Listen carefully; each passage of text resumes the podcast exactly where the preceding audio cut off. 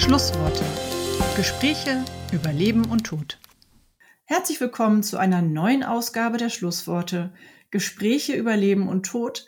Ich habe ein bisschen Schnupfnase, das heißt, es kann sein, dass ich zwischendurch mal zum Taschentuch greifen muss. Äh, das bitte ich zu entschuldigen. Ja, unser neues Schwerpunktthema ist äh, Resilienz und Selbstsorge. Und ähm, ich habe heute einen Gast bei mir, äh, die ein Buch geschrieben hat, in dem es um pflegende Angehörige geht. Das Buch heißt Gute Pflege braucht Kraft.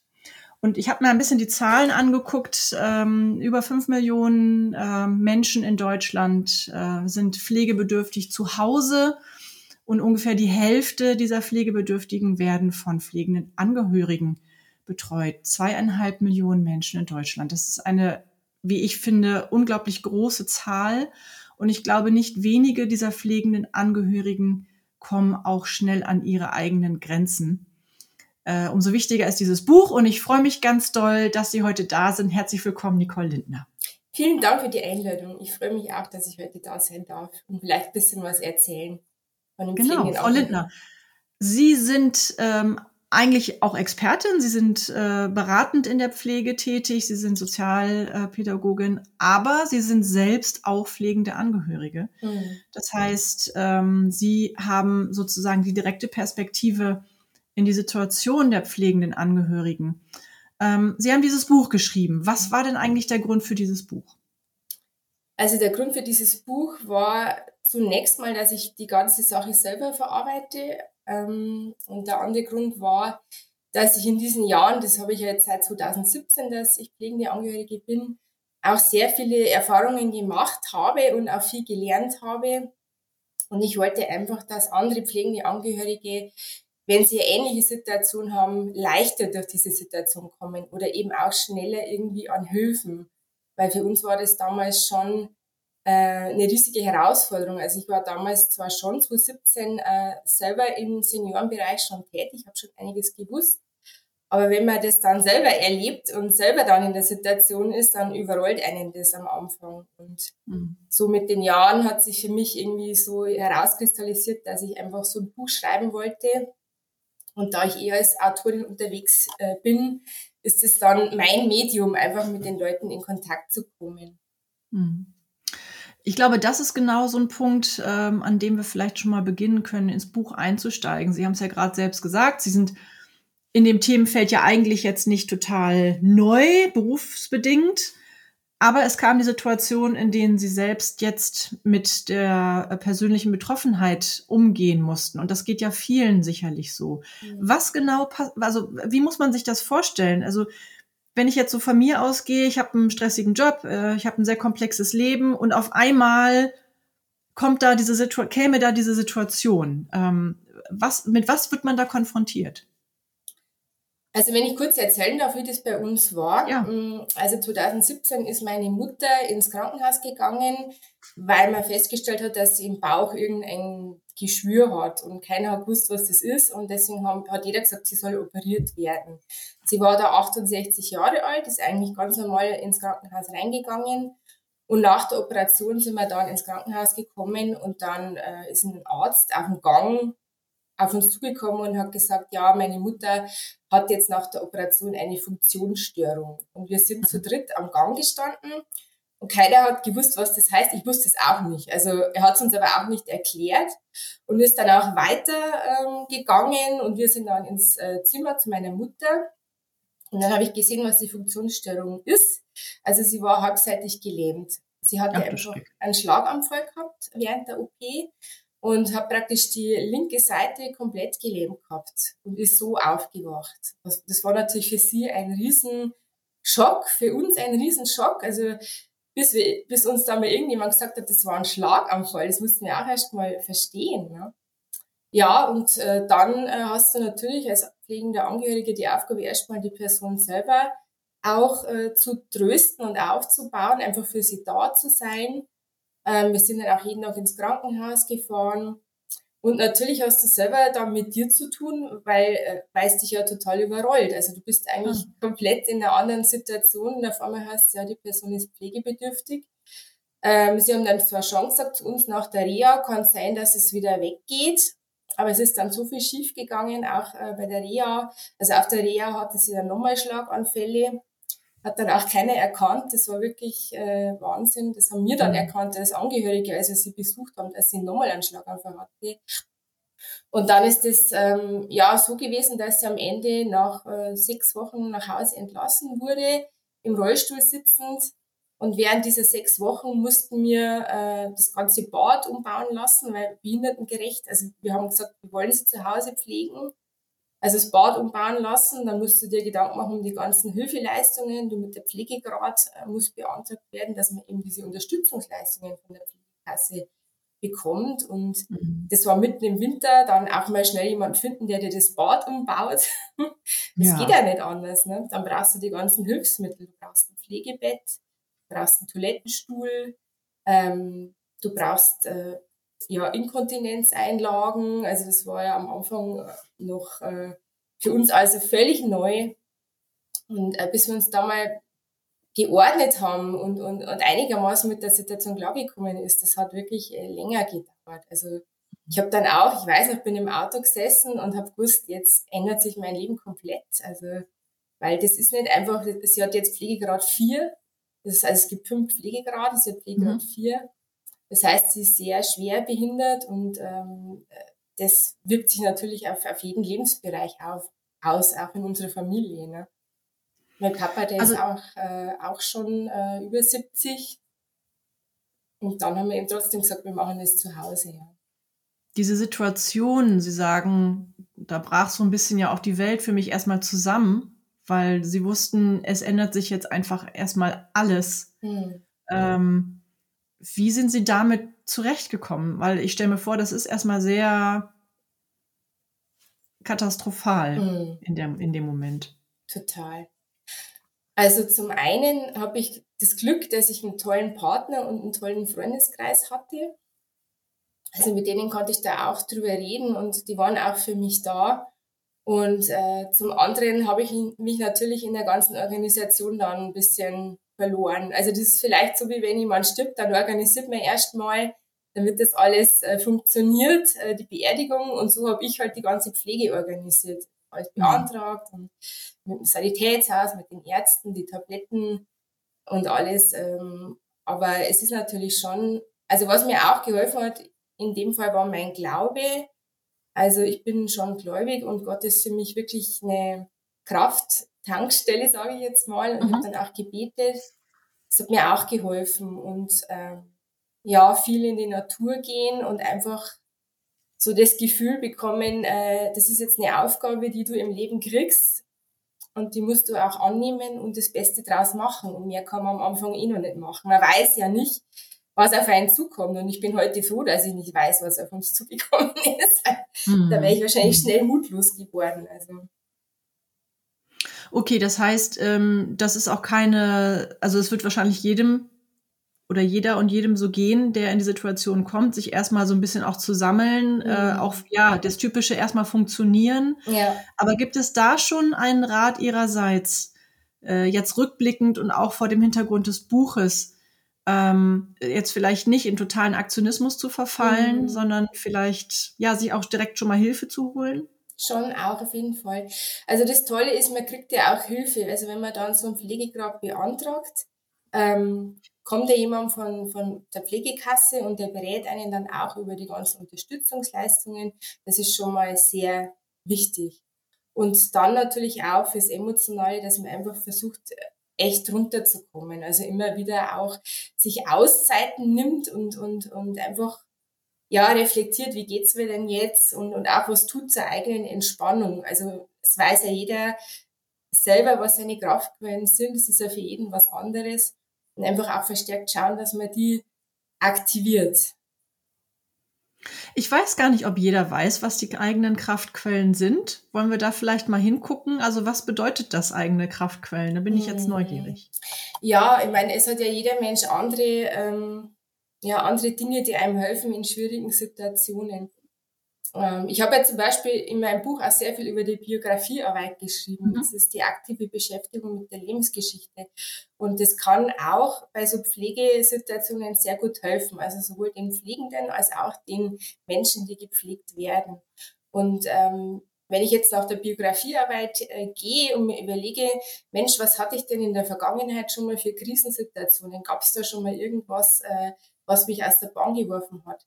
Sich dann zu überlegen, was habe ich denn damals gemacht, um diese Situation zu bewältigen? Also hatte ich zum Beispiel Freunde, mit denen ich sprechen kann, also zum Beispiel, also mit den Freunden über das Thema spreche oder aber mich auch komplett ablenke. Da tut, mhm. ja jedem was anderes gut. Ne? Mhm. Oder war ich vielleicht schon mal in psychologischer Beratung? Vielleicht kann ich die auch in Anspruch nehmen. Oder eben äh, tut mir Sport gut. Also da muss ich halt reflektieren, mich hinsetzen und überlegen, was hat mir denn in früheren Zeiten schon mal geholfen? Und das kann man dann auch gut anwenden für die aktuelle Situation. Ja, das ist ein sehr, sehr guter Tipp. Also wir kommen ja gleich nochmal ähm, auf die einzelnen Möglichkeiten, wie man gut für sich sorgt. Aber jetzt eben dieser, erstmal dieser erste Moment, sich zu besinnen, zu gucken, okay, was hat mir in früheren Krisen schon mal gut getan, kann ich da jetzt vielleicht wieder drauf zurückgreifen? Mhm. Ähm, Sie sagen ja, ganz wichtig ist eben auch ähm, zu sprechen. Ich glaube, das ähm, ist in allen Situationen gut, einfach sich auch vielleicht da jemanden zu suchen, mit dem man darüber sprechen kann. Äh, sei es in der Familie, im Freundeskreis. Gibt es eigentlich auch Selbsthilfegruppen im Bereich pflegende Angehörige? Ja, also es gibt sowohl Selbsthilfegruppen als auch Angehörigengruppen. Und das ist wirklich toll, weil da kann man sich einfach austauschen und man fühlt sich da einfach gut aufgehoben, weil die anderen Angehörigen die Erfahrung ja auch schon gemacht haben. Ja. Ich meine, wobei ich sagen muss, dass halt nicht jede Pflege gleich ist. Also ähm, die machen natürlich alle unterschiedliche Erfahrungen, aber es tut einfach gut, mit Menschen zu sprechen, die ähnlich in einer ähnlichen Situation schon mal war. Und dann lernt man vielleicht auch andere Bewältigungsmechanismen kennen, die man so eigentlich noch gar nicht am Schirm hat. Stimmt. Kann mhm. ich nur empfehlen. Ist es eigentlich so, dass man, na, wie soll ich das jetzt fragen? Also mh, mm, der Wunsch, den, den Angehörigen, die Angehörige nach Hause zu holen, ist das vielleicht auch manchmal ratsam, sich dagegen zu entscheiden und führt das dann auch zu Konflikten, inneren Konflikten? Ja, also es ist halt ein Problem, weil man natürlich oft denkt, ich muss das jetzt machen. Also man hat ja auch irgendwie, man fühlt sich da natürlich verpflichtet. Aber das Problem ist, wenn man, wenn man eigentlich vielleicht das so einschätzt, dass man da eigentlich überfordert ist und es dann trotzdem macht, dann bringt das niemandem was. Also es bringt dann weder dem pflegenden Angehörigen was noch mir, weil wenn ich dann, wenn mir das zu viel wird, dann werde ich irgendwann, äh, ja, werde ich nicht mehr können. Und dann mhm muss sehr schnell eine Lösung gefunden werden. Und das ist natürlich für den Pflegenden nicht gut und die Pflegenden und halt auch die alten Menschen nicht. Also man muss schon gut reflektieren und sich auch von Anfang an auf jeden Fall Hilfe holen. Also es gibt ja auch viele Leute, die meinen, sie können das alles selber alleine stemmen. Aber da würde ich unbedingt abraten. Ich meine, es gibt viele Unterstützungsleistungen von der Pflegekasse und die kann man und soll man auch in Anspruch nehmen. Bei uns war es am Anfang auch so, also ähm, mein Papa hat auch gemeint, ja, er macht es und das ist alles kein Problem. Und ich habe ja schon ein bisschen Vorerfahrung gehabt, ich gesagt, Pflegegrad 4, das wird schon echt eine Herausforderung. Mhm. Ja. Und dann haben wir uns halt überlegt am Anfang, was machen wir, wie können wir noch zusätzliche Hilfen akquirieren. Und wir haben halt verschiedene Optionen ausprobiert. Also zum einen haben wir am Anfang, also ich bin ja noch im normalen Job eigentlich gewesen, dann war es so, dass wir einen Pflegedienst ähm, beauftragt äh, haben. Da gibt es ja diese Pflegesachleistungen, die man bekommt. Und der ist dann, glaube ich, am Anfang äh, ja, drei Tage die Woche ähm, morgens und abends gekommen, um meine Mutter zu waschen einfach, zu duschen. Und dann war aber das Problem, dass die Leute eigentlich nicht lange da waren. Also mein Vater war eigentlich die ganze Zeit mehr oder weniger alleine. Ich bin, bin dann nach dem Job zwar noch gekommen, aber im Endeffekt war er, sage ich mal, 24 Stunden alleine. Und bei mhm. meiner Mutter war es dann so, die hatte auch noch eine, oder hat auch noch eine Angststörung. Das heißt, sie kann eigentlich nicht, nicht lange alleine bleiben, maximal eine Stunde. Jetzt kann man sich vorstellen, wenn man 24 Stunden diese Person pflegen soll, versorgen soll, betreuen soll, aufbauen soll. Das kann man nicht lange alleine schaffen. Mhm. Und deswegen haben wir uns halt überlegt, wir könnten die Tagespflege in Anspruch nehmen. Das ist so eine Einrichtung, da können die Senioren, werden die am Morgen abgeholt, die fahren dann in so eine Einrichtung, dann bekommen sie Frühstück. Ähm, sie haben so Angebote, Gesprächskreise, sie basteln, sie essen zum Mittag miteinander. Kaffee trinken und ja, haben da eigentlich eine nette Gruppe. Das ist eigentlich wirklich mhm. super.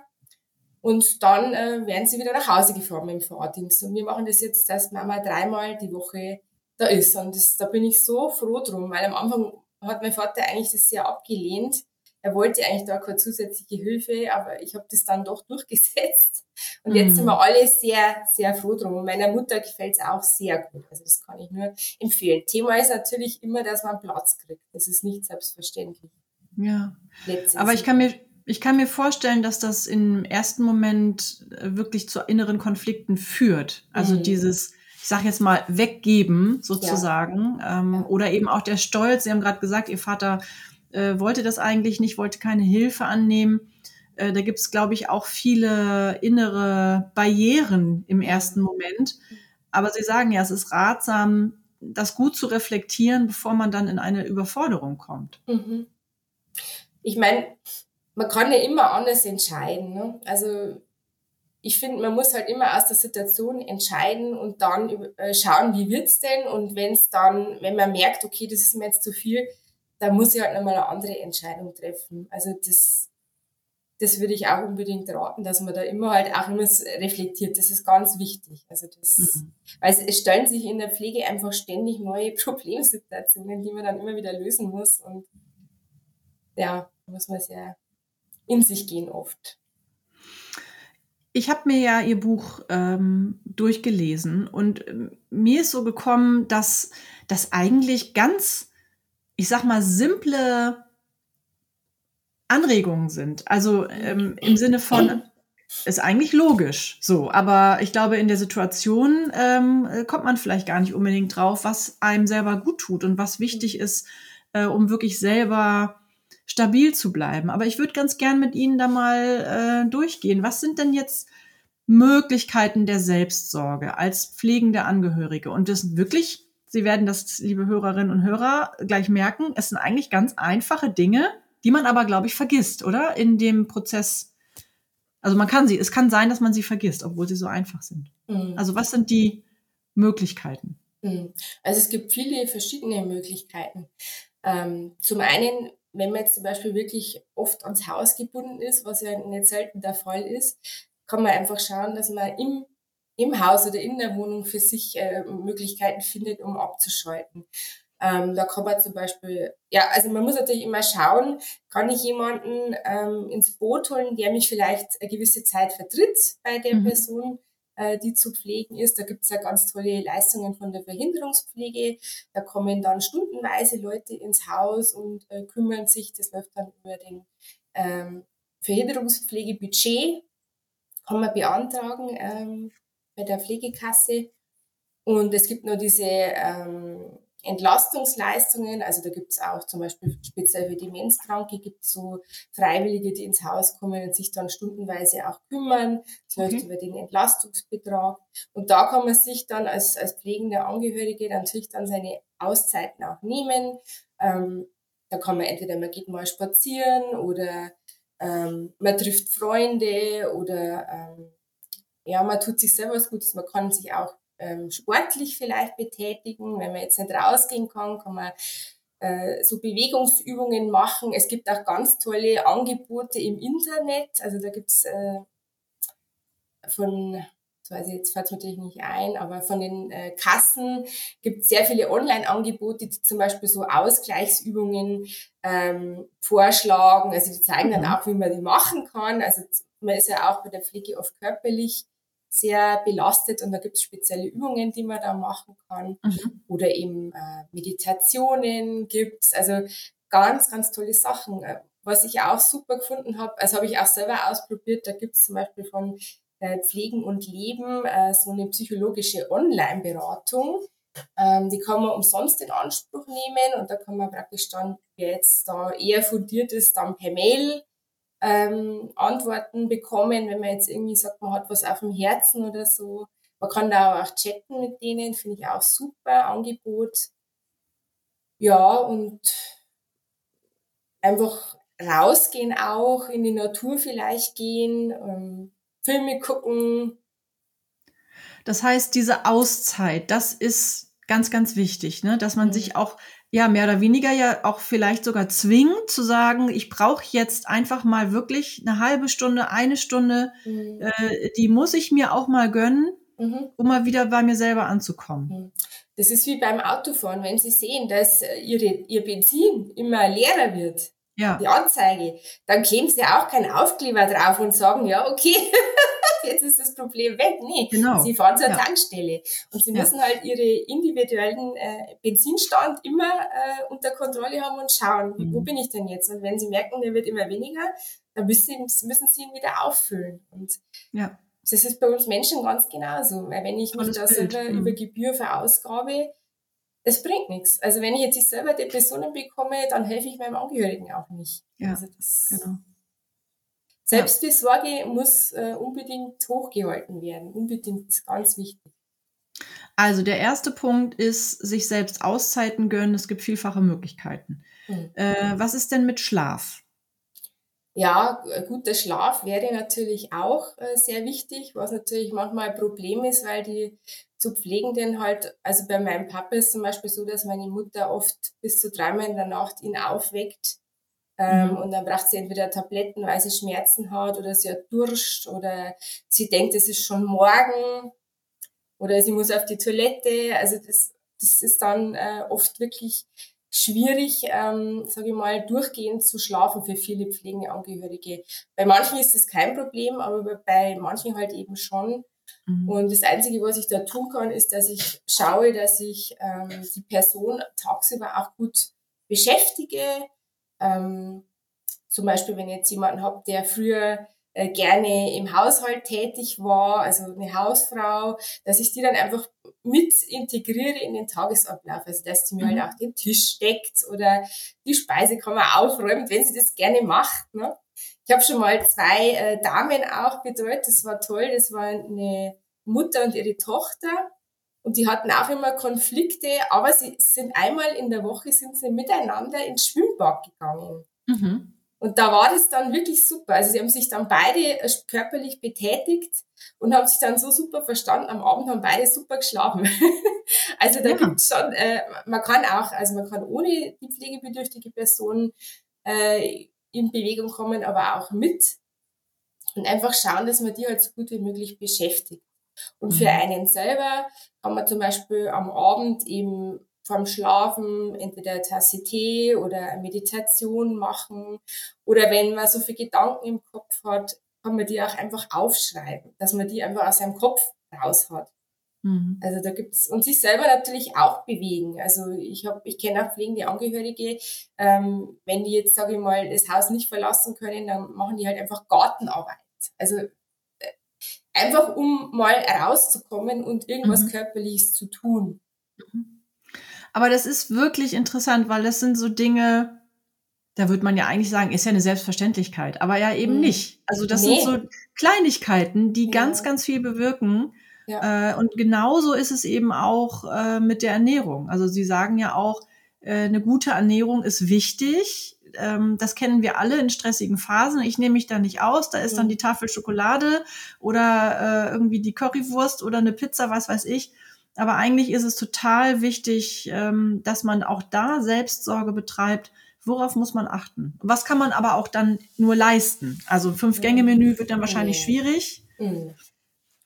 Auf jeden Fall viel Obst und Gemüse, die da wollen, Ernährungstipps, viel trinken, oft hat man ja auch keine äh, Zeit, sage ich jetzt mal, ein riesen Menü ja. zu machen. Es funktioniert ja. einfach nicht. Und ähm, da gibt's jetzt diese, man kann zum Beispiel diese Salate, die schon alle fertig geschnippelt sind, nehmen oder diese äh, das Obst, das einfach, sage ich mal, aus der Tiefkultur ist in, in diesen Packungen. Ähm, kann man auch äh, verwenden. Also ich mache da oft so Smoothies für meine Mutter mhm. und äh, mich, weil wir beide nicht so die Obstesser sind, aber dann trinkt man es halt dann schon. Und das mhm. tut der pflegebedürftigen Person halt auch wieder gut. Ja, und einfach, äh, ich meine, äh, manche müssen natürlich bestimmte Ernährungsformen beachten bei bestimmten Krankheitsbildern kann man nicht alles essen, aber bei den meisten einfach so die normalen, gesunden äh, Ernährungstipps, Obst und Gemüse viel trinken, äh, Kräutertees und, und halt auch Bewegung, das ist ganz wichtig.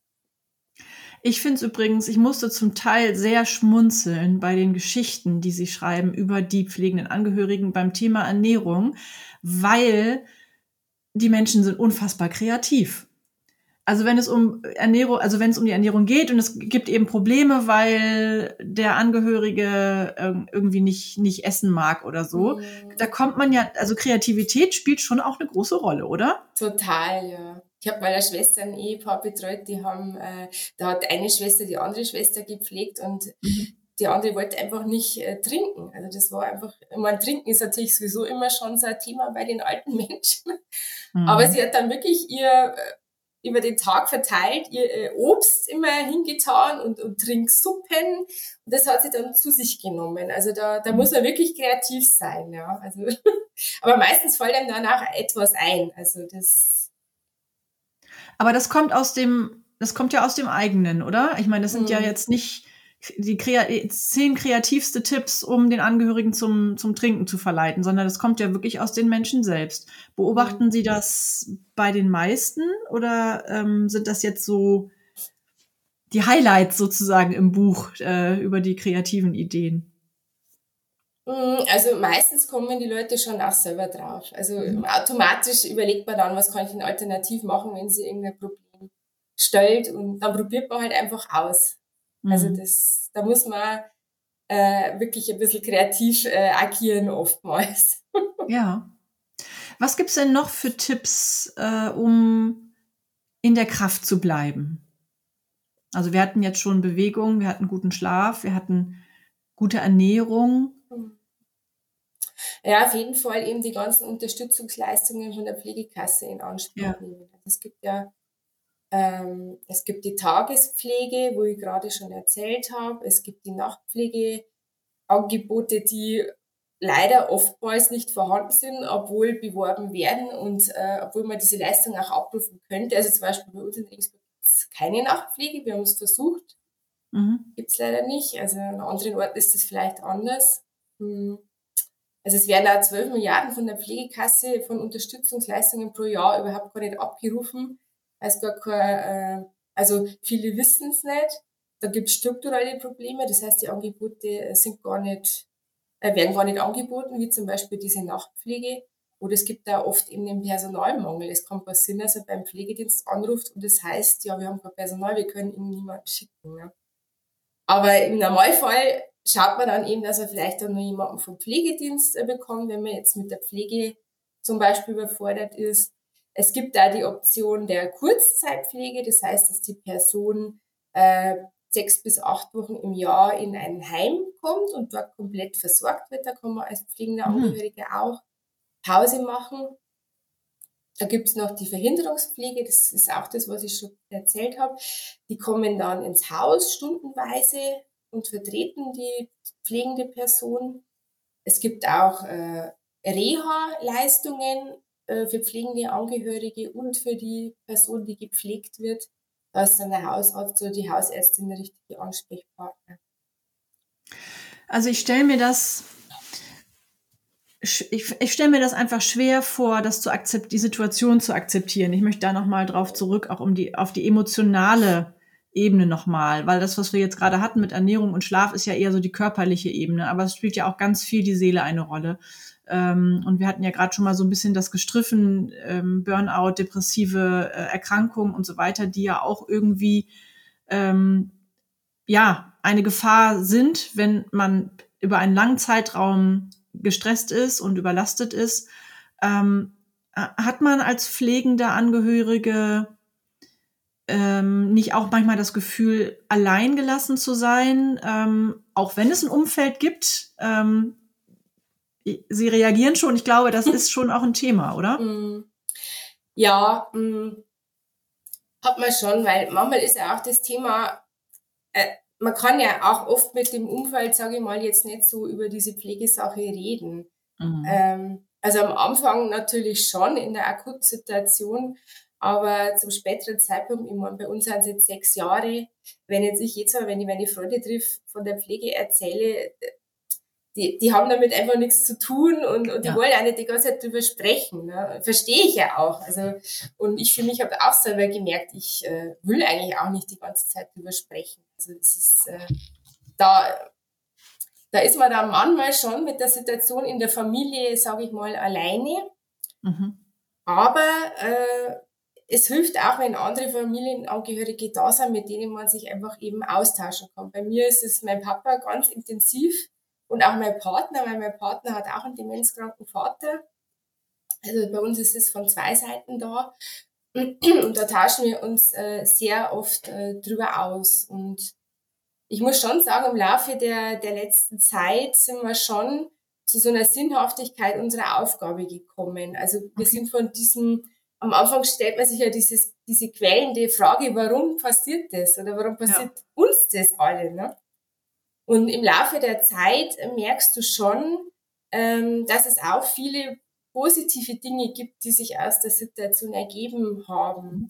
Also zum Beispiel sind wir uns jetzt in der Familie, ich glaube, da spreche ich für viele Familien, äh, sehr viel enger miteinander. Also uns ist zum Beispiel der Moment hm, viel mehr bewusst. Wir wissen einfach, dass das Leben kostbar ist und dass das Leben halt auch sehr schnell sich verändern kann und auch enden kann. Also das äh, das war mir persönlich vorher nicht so bewusst. Da war ich da so in meinem Alltag drin und ja, mei, dann arbeitest halt deine Aufgaben irgendwie ab, aber jetzt ist einfach jeder Moment äh, kostbar und ich bin auch sehr dankbar für die Zeit, die ich mit, mit meinen Eltern noch so intensiv habe.